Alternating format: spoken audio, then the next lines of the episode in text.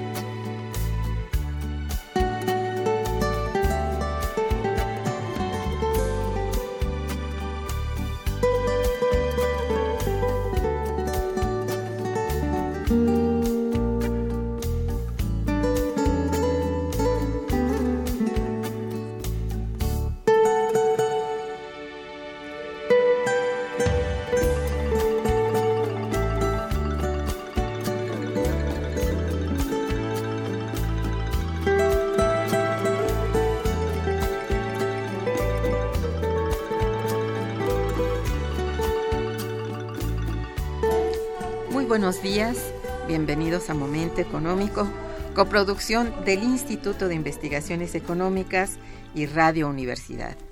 Les saluda Irma Manrique, investigadora, investigadora del Instituto de Investigaciones Económicas, hoy jueves 8 de junio de 2017. Quiero aprovechar la oportunidad para expresar la felicitación que todo nuestro equipo expresa a cada jueves con, con el contenido de nuestro programa, con el entusiasmo que le ponemos y bueno, a todos nuestros compañeros de la radio, muchas felicidades. Y bueno, al, al, actual director también por el entusiasmo que le ha puesto a este aniversario. El tema que abordaremos el día de hoy es trascendencia del gasto público y la reproducción social en América Latina. Para ello contamos con la muy valiosa presencia de nuestra amiga, la doctora María Luisa González Marín. Muy buenos días, María Luisa. Bienvenida. Buenos días, Irma. Nuestros teléfonos en el estudio son 55 36 89 89 con dos líneas. Para comunicarse desde, desde el interior de la República contamos con el teléfono LADA sin costo 01800 505 26 88. La dirección de correo electrónico para que nos envíen sus mensajes es una sola palabra, momentoeconómico.unam.mx.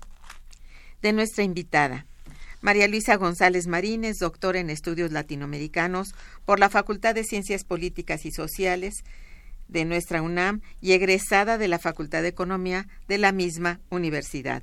Es investigadora del Instituto de Investigaciones Económicas y miembro del Sistema Nacional de Investigadores. Sus líneas de investigación y grupos de trabajo han sido costo de los salarios en la industria automotriz en México, empresarios migrantes mexicanos en Estados Unidos, impacto de las maquiladoras y las transnacionales en el crecimiento de la industria manufacturera en México, empleo femenino en el sector servicios, mujeres empleadas en la banca, y entre sus recientes publicaciones destacan el costo de la mano de obra en la industria automotriz y sus estrategias productivas de muy reciente publicación y que pronto presentaremos aquí. Y globalización, dinamismo manufacturero, México y otros países emergentes de 2012. Bien,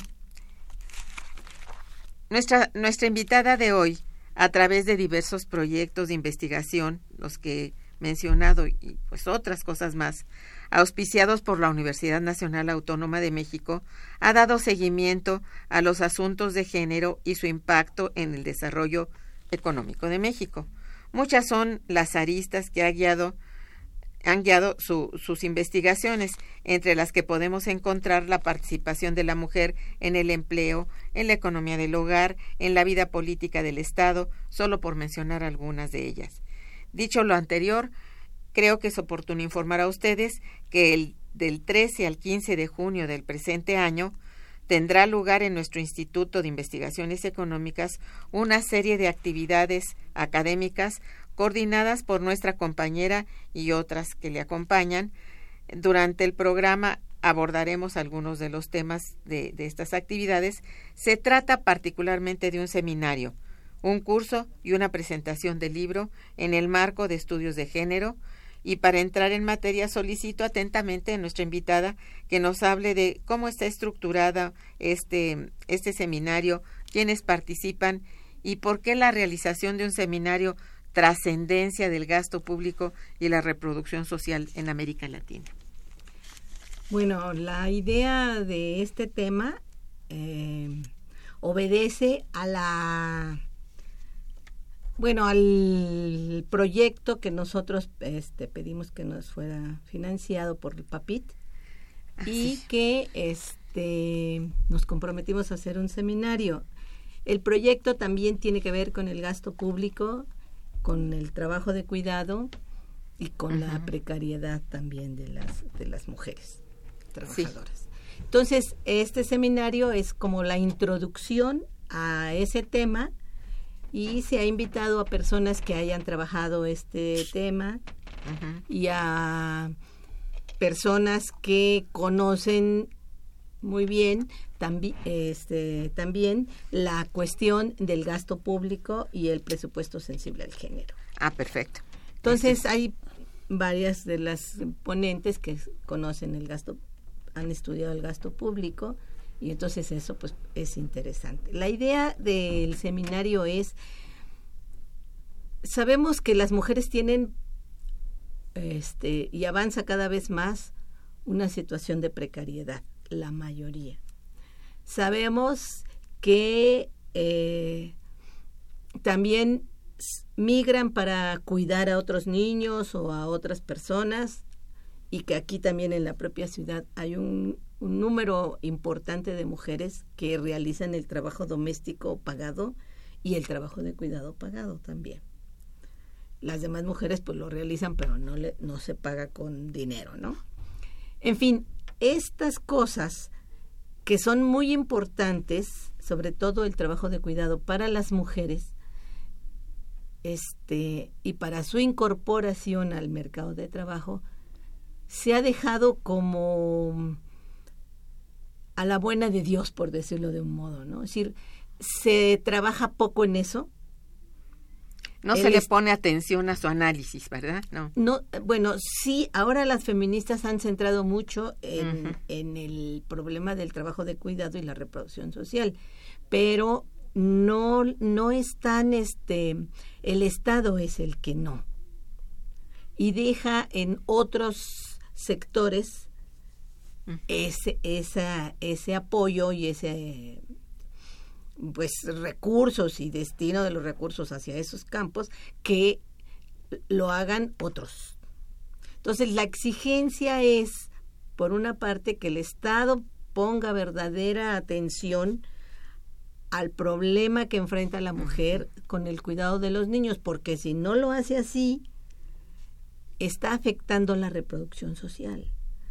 Claro. Es una parte básica de esta, esta cuestión y tiene que dar recursos o llegar a acuerdos con las mujeres, digamos, con las diferentes organizaciones y formas y propuestas para que las mujeres puedan realmente realizar su trabajo sin la preocupación de dónde están los niños, ¿no? ¿Quién los cuida? Ese es uno.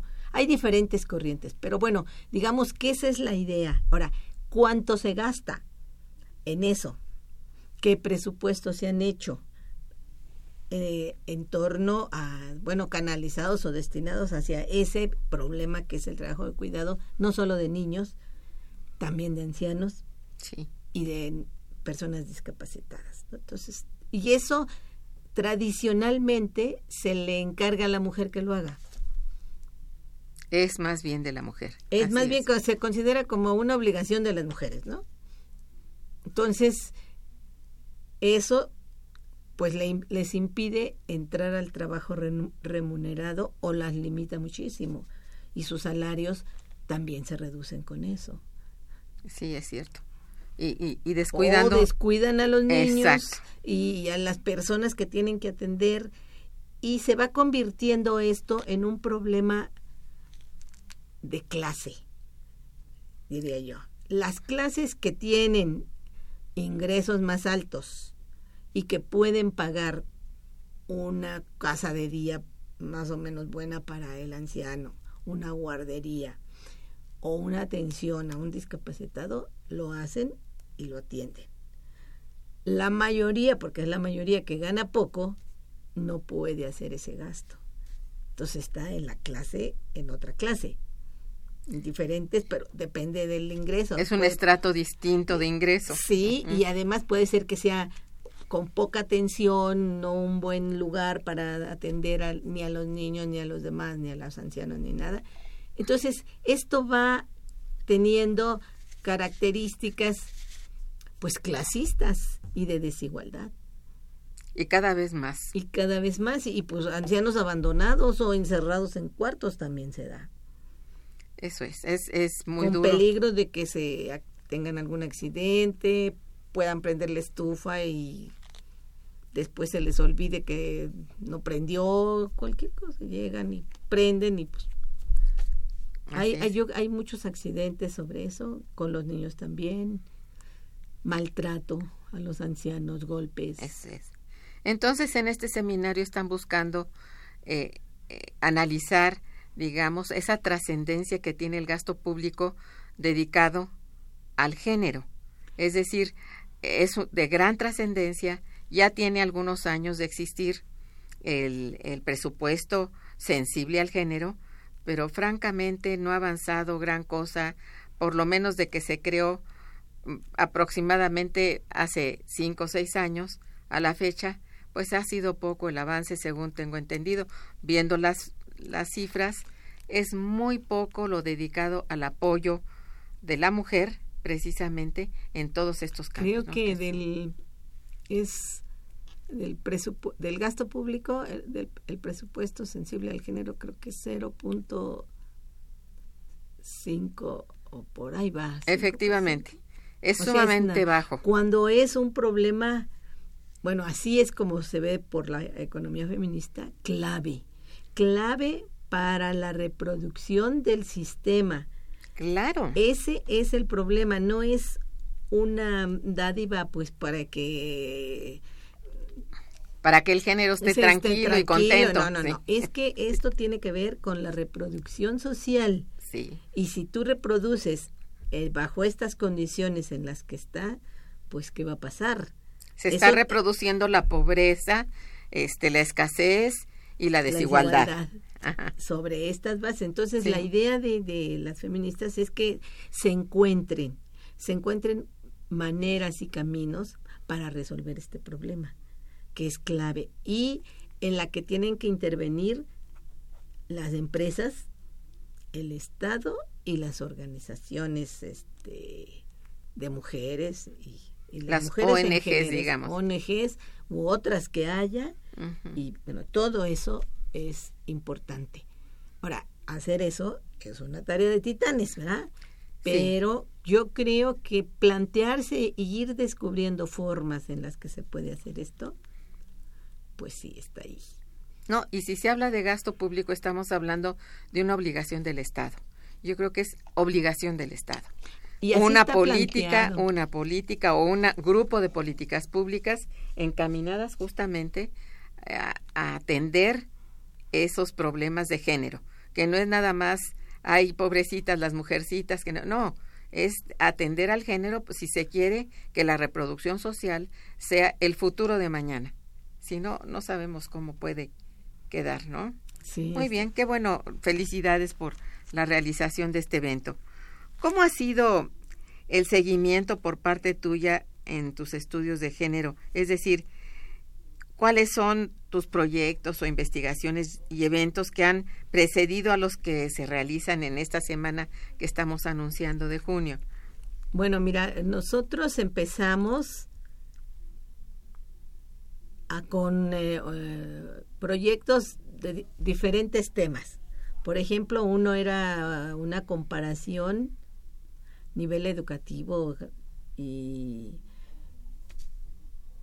y condiciones de las mujeres en el este en los tres en los en Estados Unidos México Ah, bueno, tratamos de hacer un comparativo. sí fue nuestra primera incursión y bueno pues sí tuvimos ahí algunos problemas porque para nosotros era muy nuevo el tema no desde la perspectiva de género la categoría género qué es qué significa qué al qué ventajas tiene y qué desventajas tiene. Todo eso lo vimos y afortunadamente tuvimos este pues varias este especialistas de sobre género y sobre bueno, los movimientos feministas y todo esto que la verdad nos ayudaron muchísimo para ir formándonos en ese campo no de los estudios de género enfocados a la mujer.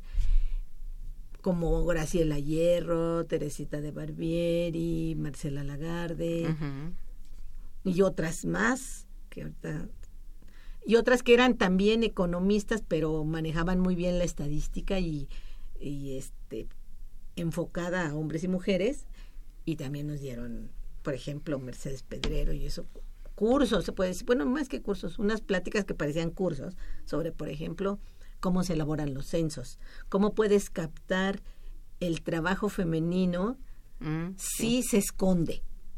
Digamos, por ejemplo, llegaban y preguntaban a las mujeres, ¿usted trabaja? Si ella trabajaba en su casa, decía que no. Que no Si era ama de casa, que no. no. Pero ella vendía bon o vendía ropa o vendía colchas, lo que fuera, zapatos a domicilio. Y estaba dentro de esas empresas que una buena parte de sus ventas son así, ¿no? Ese es un trabajo. Sí, claro. Pero ella no lograba eh, darse cuenta o no pensaba que tendría que reportar que ella trabajaba. Sobre todo porque tenía remuneración en el trabajo de fuera. Sí, ganaba dinero Claro. este, fuera de, de, de- de su casa, ¿no? Era- era acá. Y entonces empezaron a hacer preguntas cruzadas en el censo para detectar si tenía otras actividades y eran remuneradas. Eso es. Eso costó mucho trabajo, primero que se aceptara, para ir descubriendo que las mujeres que decían que eran solo amas de casa, no eran así, sino que tenían ot- otros tipos de trabajo Otras actividades. y otras actividades Mm, y lo hacían así, pero no lo decían porque consideraban que eso pues no valía mucho. ¿no? Entonces, dar a, a conocer que su trabajo ese que están haciendo pues también contribuye al, al mejoramiento de la familia, en fin, todo ese tipo de cosas, eso que para nosotros también era como secreto, nos los explicaron muy bien y otra serie de cosas para ir descubriendo todo lo de las mujeres y ahora tú tienes unas estadísticas de género bastante digamos buenas no Le- les faltará pero México Bueno. es, es un país que tiene muy buenas estadísticas la verdad bueno con sus Sus asegúnes. Sí. pero encuentras mm, en la ENOE muchas cosas que en otros países ni existen Exacto. que no las dejan, que dejan, utilizan dos, tres, cuatro, cinco cosas y ya no se meten en más. Y las encuestas estas de uso del tiempo, Eso donde es. se ve cuánto la mujer trabaja este en el trabajo del hogar, digamos, y no se paga nada, y en el cuidado y todo lo demás. Es esto. Porque Y otros trabajos trabajo del hogar y trabajo de cuidado de la gente mayor o discapacitados y de los niños y todo esto pues no lo consideró mucho tiempo la mujer como trabajo. sino como obligación sencillamente Sí, o deber. de su género. Sí, Ajá. un deber eh, que Un venía deber. por siglos, ¿no? Pues era heredado y Es de, tenías de- que cuidar de a tu el mamá. tipo de cultura, y, ¿no? y- Sí. y no hacerlo, pues tampoco puedes, porque si es tu mamá la que está así, pues tú no Hay la que vas cuidarla, a dejar sí. así, que la traten toda mal, ¿no? O que se enferme. Es, es, ahí entra cuestiones emocionales y eso es también lo interesante del trabajo de cuidado Sí. que no solamente es un trabajo que tienes que realizar, bueno, porque te pagan, ¿no? O porque sino que es un trabajo donde entra el sentimiento y la emoción y otra serie de cosas. Porque Sí. tú lo haces porque esa persona la quieres, quieres que esté bien, que es- Pues es parte de tu familia. es parte de tu familia, Claro. etcétera, etcétera. Entonces, están mezclados. No es lo mismo que te vayas a una maquila y bueno, ahí lo haces lo que te dicen ese día y sales y ni te acuerdas, ¿no? No, Sí, así es. pero bueno. esta carga se le deja en exclusiva a la mujer y sin apoyo. Muy bien. Pues estamos en Momento Económico conversando con la doctora María Luisa González Marín acerca de la trascendencia del gasto público y la reproducción en América Latina. Vamos a hacer una breve pausa musical y regresaremos. Quédense con nosotros. Está escuchando Momento Económico.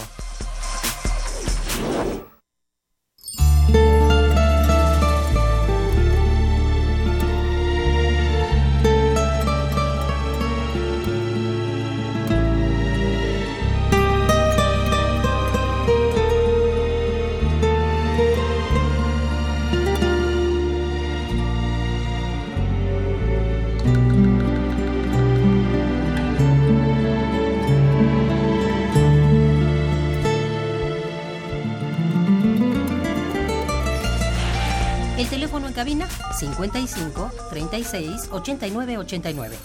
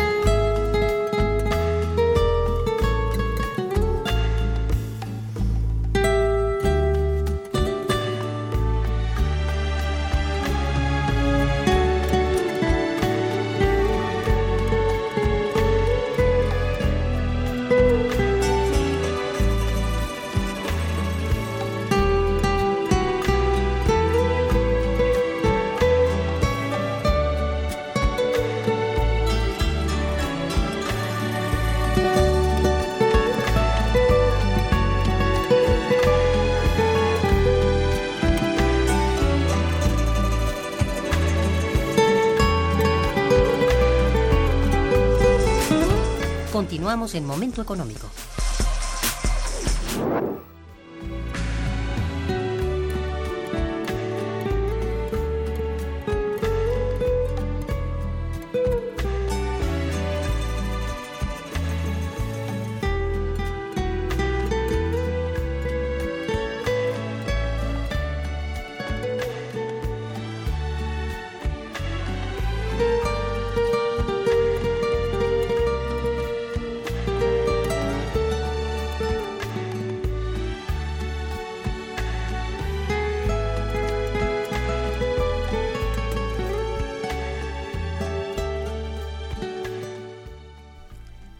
Bien. Bueno, hemos estado escuchando y oiremos a través de este programa música mm, interpretada por Chamín Correa y orquesta.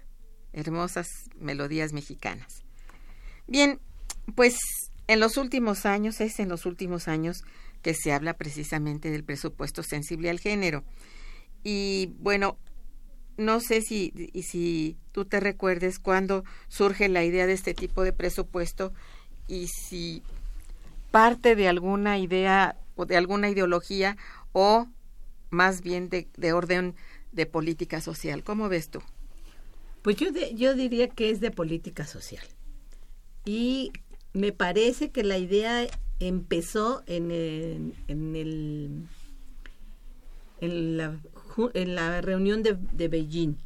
Sí, Ahí empezó la idea de que había que tener un presupuesto de género y luego se fue este le fueron dando forma. forma.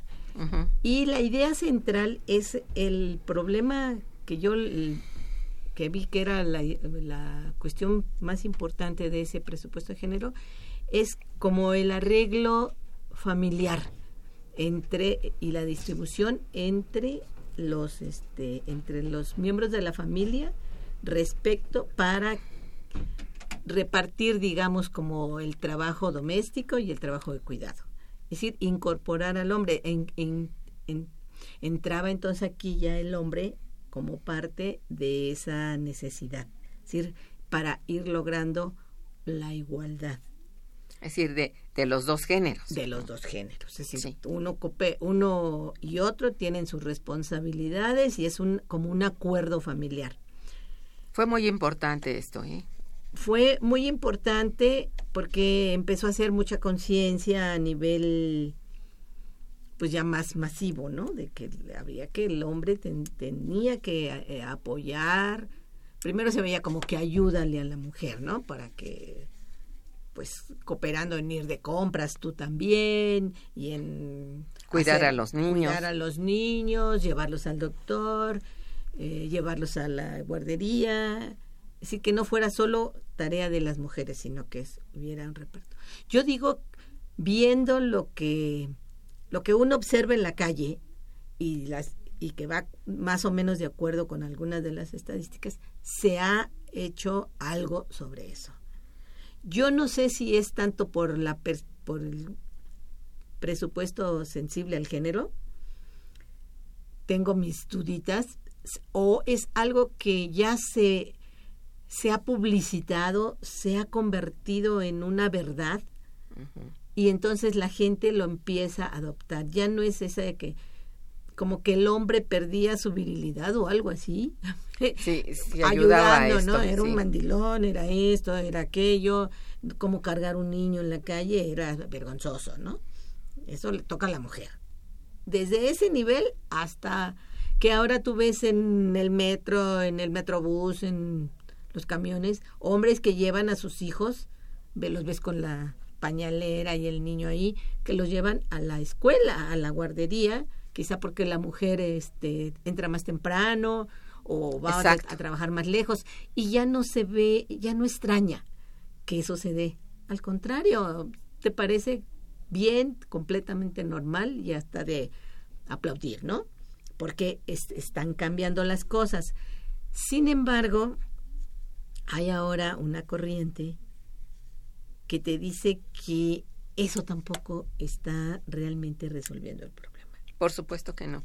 Está distribuyendo el problema otra vez en la, en la familia y no resuelve el problema del trabajo de cuidado, si tú lo ves así. Porque pasa lo mismo que te decía, es decir, se convierte en un problema de clase más que de cuestión de cooperación o de distribución del trabajo de cuidado. Y esto es peligroso para la reproducción social. Volvemos a lo mismo, los que tienen dinero pueden hacerlo y los que no tienen no lo pueden hacer, porque cada vez más el Estado abandona su, este, sus obligaciones, porque es parte de la obligación del Estado. Es lo que yo digo. Es una Efectivamente. muy importante de la obligación del Estado vigilar, porque es parte, yo, di- yo diría, de una política económica y social que va más allá de este de la focalización, digamos, sino que va hacia la obligación que tiene de cuidar que la sociedad se reproduzca de la menor mejor manera, tenga su reproducción social con niños cuidados, atendidos, Exacto. etcétera, etcétera, no que dejados ahí en la calle o dejados en la casa si son muy pequeños, a veces solos, a veces al cuidado de un hermanito mayor o de la abuela, que, que creo que está bastante. La mayoría de los niños los cuidan las abuelas. Ciertamente. Sí, esto es, y, y no, no diríamos solamente en este país, lo puede uno ver hasta en países europeos y eso, aunque allá realmente la participación de este presupuesto sensible al género ha avanzado mucho más, sobre todo en países altamente industrializados, desarrollados, se ve que esto sí fructificó, porque ya está en la mente de los ciudadanos que hay que trabajar en forma igualitaria y tienes que remunerar por igual a hombres y mujeres y darles también por igual vacaciones o cómo se llaman estos periodos de, de, de cuidado de los niños pequeños recién nacidos y todo tanto a ellas como a ellos. Entonces, esto estamos todavía muy lejos de, de lograrlo. Lo que estaría bien, no sé tú qué opines, para este país es si en algún momento se logra que la política, una de las políticas más importantes, que es la política social, lograra enderezar las velas, porque encontramos que dentro del PEF, dentro del presupuesto de egresos de la Federación, uno de los uh, este, renglones más castigados es la política social. No puede ser. Ahí está castigado ya este, la salud, la vivienda, eh, bueno, y todo lo, el presupuesto sensible al género quedó reducido a nada. En verdad es ínfima la, la, la cantidad, la proporción que se le paga al, al género, sobre todo femenino, en términos, digamos, de capacitación, de cuidado infantil en guarderías, este tipo de cosas, no las hay. Si la mujer no tiene trabajo, no tiene derecho a ese tipo de prestaciones. Entonces resulta que tenemos de inicio o de entrada un problema general muy fuerte que es el desempleo. Bueno, eso por un lado. Y luego por otro, que, las, que muchas mujeres no tienen seguridad social. No por eso mismo. derecho. No, sus tra ellas trabajan, digamos, en la informalidad. Por eso. Un, una parte muy importante de las mujeres trabajan en la informalidad. ¿Quién cubre las necesidades de esas mujeres? el Estado no las cubre. No. Así porque no están dentro de la... Entonces, son organizaciones que sí dependen un poco también, eh, estaban de pro, de estas, eh, ¿cómo se llama este programa? ¿Progresa? Sí, uh pro, sí, Progresa o por ahí eh, estaba el, pro, el programa de la creación de guarderías eh, de ese programa era, era un programa que se llamaba Presupuesto de Estancias Infantiles. Ajá. Y ahí eh, no eran las que creaba el seguro o el ISTE u otros, Ya. otras eh, cosas del Estado, sino era a través de Progresa y de una serie de programas ahí que junto con las junto también con las este, ONGs hacían un tipo de guardería y había también ONGs que se dedicaban a eso, con recursos de fundaciones, de fundaciones sobre todo de países europeos, escandinavos y de Alemania y no sé qué, uh -huh. para crear guarderías. Pero que funcionan si esas fundaciones están de, eh, tienen como prioridad ese tipo de, de tema. Si no lo tienen, uh -huh. pues ¿qué hacen? Pues sí digo eh, desaparecen esas este por, y eso es variable antes uh -huh. eran se daban muchos recursos para la educación de las mujeres en una perspectiva de género contra la violencia hacia las mujeres una serie de cosas y, y ahora se cambia, ¿no? Se van cambiando. Ahora ya la educación no les interesa mucho y no y se van si les interesa la reproducción social, la reproducción sexual, uh -huh. los anticonceptivos y todo eso, entonces van los recursos para allá y abandonan esto. Y así, pero no son los intereses de las mujeres en México o en Brasil, no, son los intereses que ellos creen que, que tenemos por eso te van a dar el recurso para esto, para- y los demás recursos no se dan. Te rechazan tu proyecto para que va a ser una ONG. Eso yo lo he visto que ha pasado con muchas ONGs que ya no les dan y además los propios países que te daban están en una situación difícil. ¿no? Como México. Hay, hay un problema grande y de- entonces no, ya no dan económico, sí. o además consideran que México está en la OCDE Ujú. y entonces pues ya es país desarrollado, ¿no? Y entonces ¿para qué les damos rico, a ellos? sí. Ya, ya les vamos a dar a los demás. Eso también estaba pesó un tiempo, ¿no? No sé si siga pesando, pero ahí está. Entonces hay muchas ideas sobre esto. Por ejemplo, Patti Rodríguez está, que es la corresponsable de este de- de- Del seminario. Ujú. del proyecto, ¿no? Del las dos proyecto. somos coordinadoras del proyecto. Ella está trabajando lo de la renta básica, la propuesta de una renta básica para mujeres como una forma este, de mejorar su, su nivel y dejar un poco atrás todos los programas estos focalizados. Sí, que pues sí. madre eh, adolescente y que no sé qué, y entonces les das algo. Y que pues, mamá no sé qué, y les das otra cosa. Y así, atiendes un pequeñísimo sector de la población y a la larga, pues si tú ves las estadísticas, las mujeres no han mejorado su vida, En lo- ¿no? en- no, en lo Al absoluto. contrario, le han empeorado. O sea, ¿qué significa estos proyectos? Que no sirven para nada. No O son proyectos, son sirven programitas son aquí y allá. programas Eh, Que no sirven para nada y que lo único que hacen es conseguir votos para quien los hizo, yo diría. Y mejorar un, un tiempecito. Es, yo digo que en parte es también lo que sucedió en Brasil. Ah, En Brasil se hicieron un pro- programas mucho más extensos, mejores, sacaron a muchísima gente de la, de la miseria, de la miseria extrema, de la indigencia, en fin, elevaron el nivel de vida. Pero ¿qué sucede cuando es así como no un programa que va a durar mucho tiempo? Es esto. como que es focalizado, que para sacar esta... Es también, no, pero tienes que pensar en algo mucho mejor. En Sí. algo mucho mejor, o a poco no. Sí. En algo que dure, no es que no se va a erradicar la miseria ni la Mira, precariedad ni de nada. allí que Tienes que hacer reformas estructurales, yo diría. Eh, Claro, de ahí la importancia del presupuesto sensible al género. Allí se reparte el, el gasto, pero entre todos los, por decir, sa- las secretarías de Estado, todas tienen un, un poquito de presupuesto sensible al género. Van a ayudar con guarderías, capacitación, este, darles trabajo, en fin. Pues esto es, es algo, es importante, ¿no? ¿Por qué? Porque está partiendo del Estado.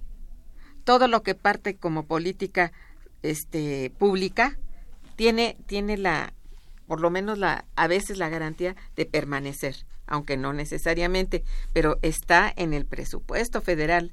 Ya no, no andan ahí con cuentos que el programa puede durar cinco años o tres o de pronto desaparece y ya nada, nadie habla de él. No, esto es importante. Yo creo que es importante. Pues eh, creo que sí, pero tendríamos que ver algo que a mí me parece, yo estoy empezando a trabajar esa, esa, esa área, de que es el modelo que se Ah, pero por supuesto. Bueno, ya ni hablar. Entonces, dentro del... Pero este modelo, ¿cómo afecta a las mujeres? Si tú lo ves, es decir, que son las ramas industriales, por ejemplo, que son exitosas, son la industria automotriz y la de cómputo, bueno, electrónico y todo eso. La segunda ocupa muchas mujeres, pero con salarios y en- como es una maquila, que donde Esa más cosa, armas pues, así, las mujeres que están ahí no ganan mucho, Pues no. trabajan muchísimo, a veces con pocas prestaciones, sin sindicatos reales, porque todos son blancos para que estén contentos, ¿no? Y no haya problemas. Y eso, de ahí parte ya una una como condena a Eso que es. tengas una situación precaria, porque el se debilita realmente el, el- incluso el programa sensible al género está Sí. debilitado no tanto por el Estado, sino por el modelo escogido de económico. Y lo si dices doy tú, la las mujeres sí. están en esta rama exitosa, están Sí. en esta rama exportadora. Y los hombres también, pero digamos en el caso de las mujeres que todavía por la discriminación que hay y todo esto, primero necesitan un salario bueno y luego necesitan que les dé a sus hijos en una buena en una buena situación de cuidado, ¿no? Exacto que tengan prestaciones. Entonces, y la, y la industria automotriz ocupa pocas mujeres. Bueno, no muchas. Está, quizás No estén es- mejor pagadas, mm, mm. pero la solución eh, con este modelo, de entrada, nosotros tenemos que tener la mano de obra barata para que estas señoras empresas quieran venir a México. sí estamos en una condición de dependencia muy pues, Ahorita muy- ya, por ejemplo, lo del desfavorable azúcar. sí. Eh, se ve, ¿no? Que México, no, y bueno, ¿y cómo afecta a los cañeros, a los a sus a, la- familias a los peones eh, de, la- de los cortadores de caña? ¿A ¿Cómo afecta a los propietarios? Eso no se dice. así es Este acuerdo, ¿cómo va a afectar al sector cañero? Y luego de, de más, pues a toda la población, porque toda la Así población consume azúcar, ¿no? No te lo dicen. no pues Entonces te digo, es el modelo y que por más que tú luches por, por esto, por aquello, si se mantiene eso, es prioritario, es prioritario para... Es decir, la para ideología que prevalece es la que no deja avanzar. Y en esto estoy totalmente de acuerdo contigo. El modelo macroeconómico que, que, tiene este país y de hecho en todo el mundo, eh, pues, nos tiene así boca abajo a la mayoría. eh. Sobre todo a las grandes mayorías las tiene castigadas. Bien, vamos a hacer una breve pausa musical y regresamos. Está escuchando Momento Económico por Radio UNAM.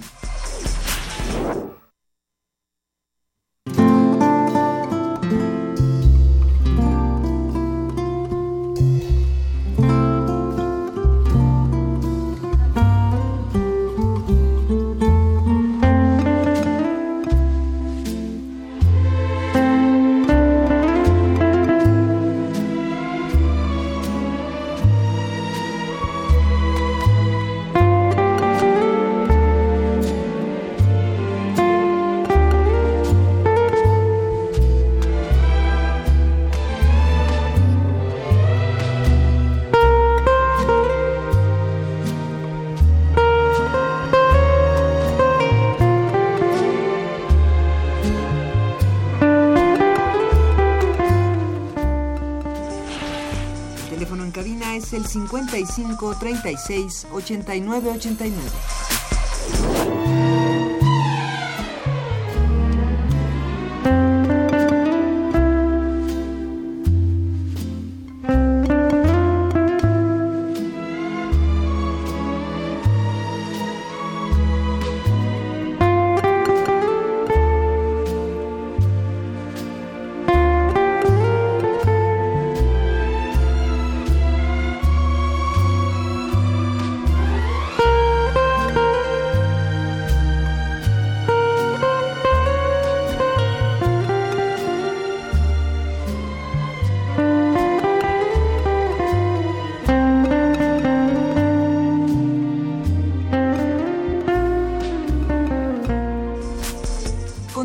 En Momento Económico.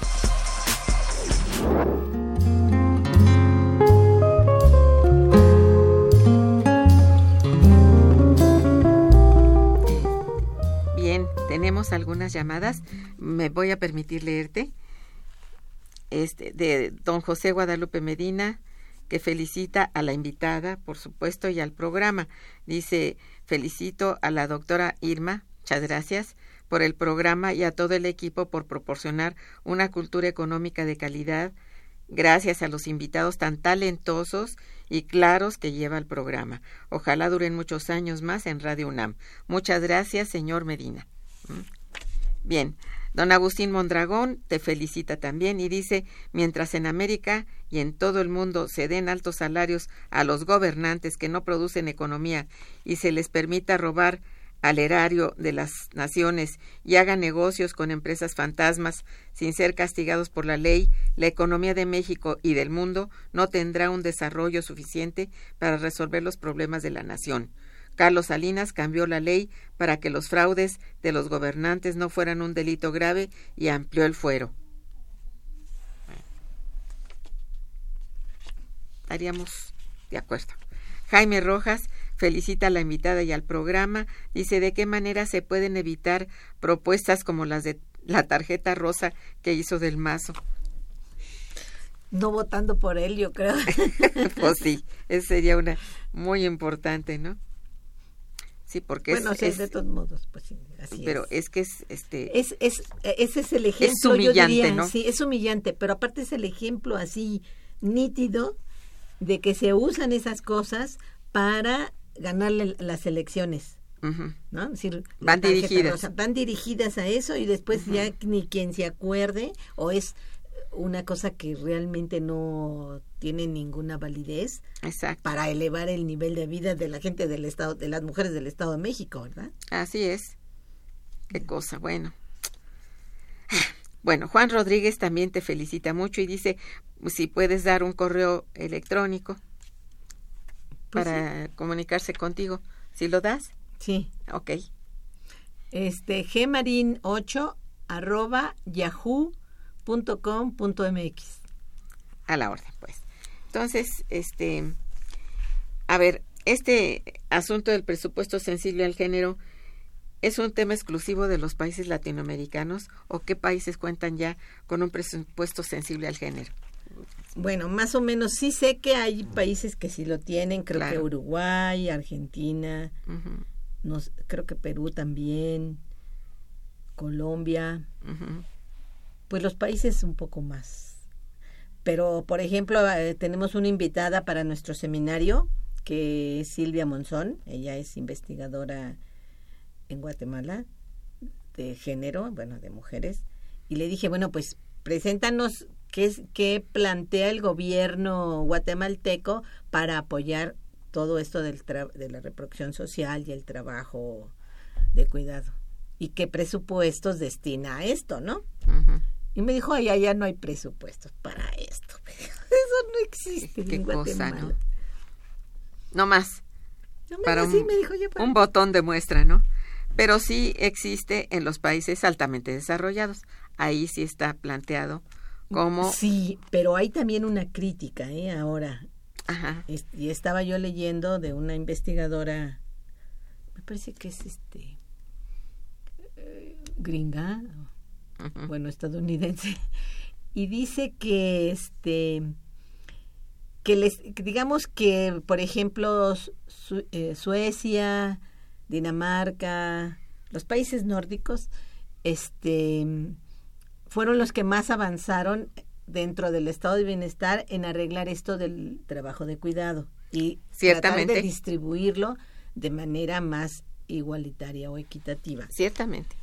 Y que avanzaron pero que ahora también sus problemas que tienen económicos está haciendo que retrocedan. Ah. Hay un proceso de, pues de abandono de algunas cosas que sí tenían eh, buenas porque se ha impuesto una tendencia al ajuste. Al ajuste. Y están ahí ellos también. Y eso afecta a las mujeres primero que a nadie. Así es. Porque está comprobado que de hecho en todas partes, casi en todas partes, eh, la mujer siempre ocupa lugares más abajo en el empleo o ocupando el mismo que otro hombre recibe menos remuneración. Estas cosas todavía no se resuelven casi en ningún lado, podríamos decir. y además están surgiendo formas de mercantilización ¿cómo diríamos? Bueno, de las del trabajo de la mujer, por ejemplo, del trabajo de cuidado, ¿no? Sí. Esa migración que se hace hacia países europeos y hacia, hacia Estados Unidos para cuidar gente adulta, discapacitados o niños, y abandonas a tus hijos acá, es una mercantilización de ese trabajo, ¿no? Pues sí. Y que tiene un costo grande. Pero hay también con el cuerpo de la mujer una mercantilización. Y ahí le estaba yo leyendo un artículo de Lidia Cacho donde trata el problema de la alquilada de los vientres. y tiene también un problema de clase y un problema de, de ética. Claro que está ahí, que y aquí el, las mujeres feministas se han dividido, unas a favor, otras en contra, en, etcétera, etcétera. Pero lo que en el fondo está es esto que decimos, la miseria y la precariedad. Porque ninguna mujer, yo digo, rica, va a alquilar su vientre por dinero. No, no, eso está eso, está, entre la gente pobre. Pobre que dice, no, pues a lo mejor para mantener a los que tengo ya conmigo, pues alquilo mi vientre para que estén, este, puedan ir a la escuela o qué sé yo, ¿no? Sí. Entonces es un problema de clase otra vez. Y de ingresos y de una sociedad que no resuelve y no puede, yo diría, resolver por todo lo que ya dijimos, el problema de la precariedad y de la miseria de las mujeres. Y ni de su forma de cuidar a las generaciones que vienen, digo que ya están y que van a, incorporarse al pues mercado de trabajo. Y bueno, digamos que en verdad, si somos un poco más eh, cuidadosos con esto, finalmente el modelo macroeconómico que comportan todos los países en este momento, es decir, el modelo neoliberal, que está en todas partes, está golpeando por igual a todos. Y la pobreza se está volviendo más profunda en todas partes. yo escuchaba en la mañana un, una, una cita sobre la pobreza del Bronx en los Estados Unidos, donde la pobreza es extrema, lo que nosotros conocemos como pobreza extrema. Entonces, está en el país más poderoso. Y bueno, de allí podemos pasar revista. En la mayoría de los países ricos hay las zonas marginadas y pobres en las que desde luego están, por supuesto, las mujeres, la mayoría son mujeres, y cuidando niños, sus niños. Y tienen pocas posibilidades también de, de tener un empleo hasta como cuidadoras. ¿eh? Creo que está la situación en general está grave porque se está volviendo mucho más profunda la desigualdad en todas partes. Y esto es algo que mientras sea el capitalismo el que campea, pues tenemos graves problemas en general. Y cae en las espaldas de las mujeres lo que siempre ya sabemos. ¿eh? Ahí es la parte débil del género y no hay forma así muy muy determinante mientras no sea una fuerte política de Estado que defienda al género. ¿eh? No, mientras esto no exista, podemos hablar cien veces aquí y, como queja o como alabanza y, no no será completo. ¿No crees tú? Pues sí, yo creo y además hay que agregarle las empresas.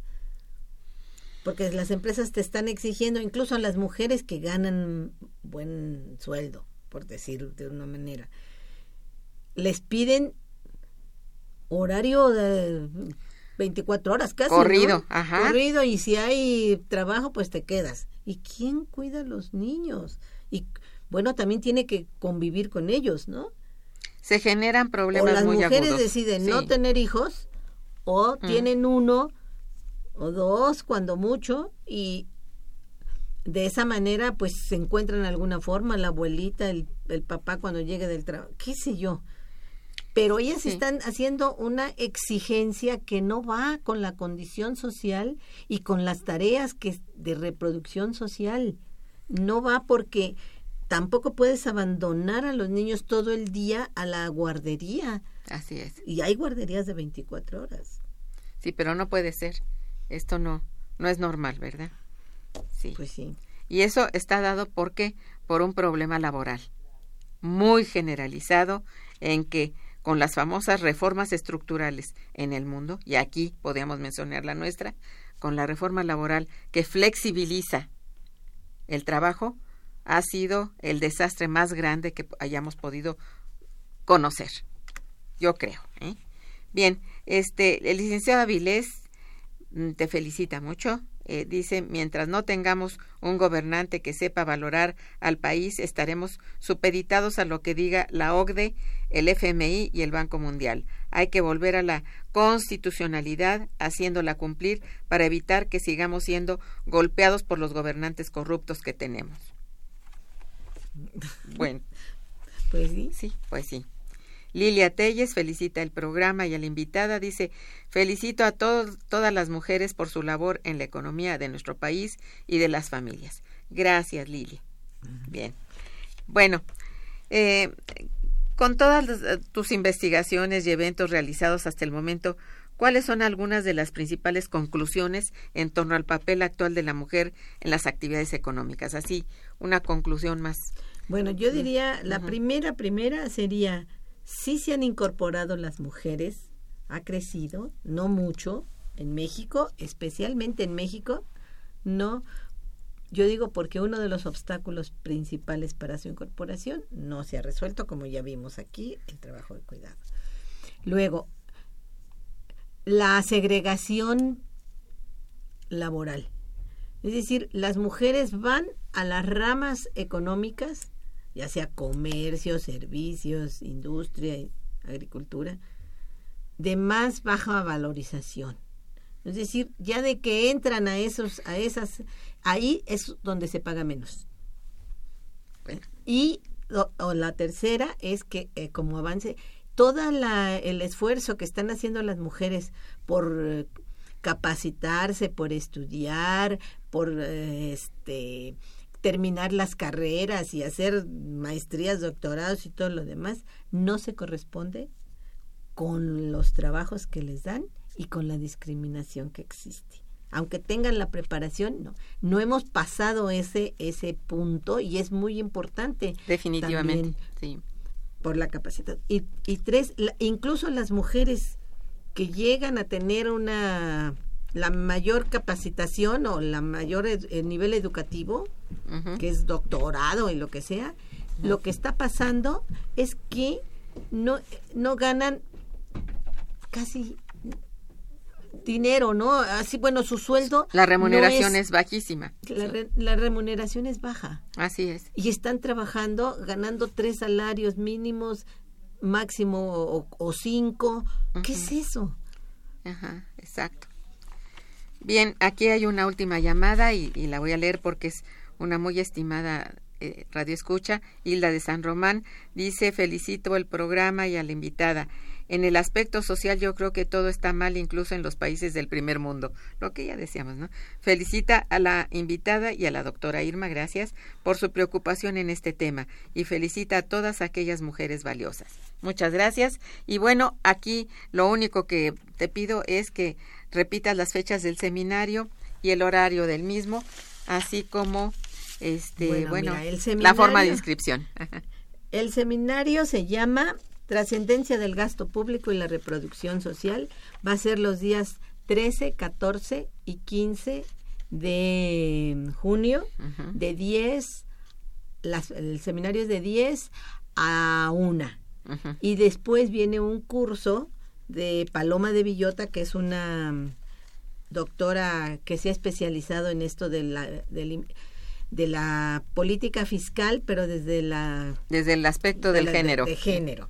Es un curso muy interesante y pues las ponencias son, digamos, buenas y y las eh, ponentes también son especialistas en estos temas. Están ustedes invitados para la, la sala de eventos de nuestro instituto, Ricardo Torres Gaitán, y bueno, este se pueden inscribir por, si ven la, la página del, del instituto, ahí pueden encontrar el evento y cómo inscribirse hasta por teléfono.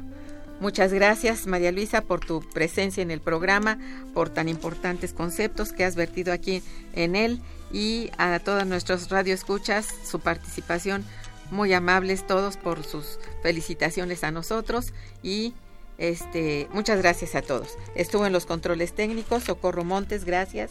En la producción Araceli Martínez y Santiago Hernández. En la coordinación y conducción Irma Manrique, una servidora a quien les desea muy buen día, pero mejor fin de semana. Gracias. Momento económico. Radio UNAM y el Instituto de Investigaciones Económicas presentó Momento económico. Momento económico.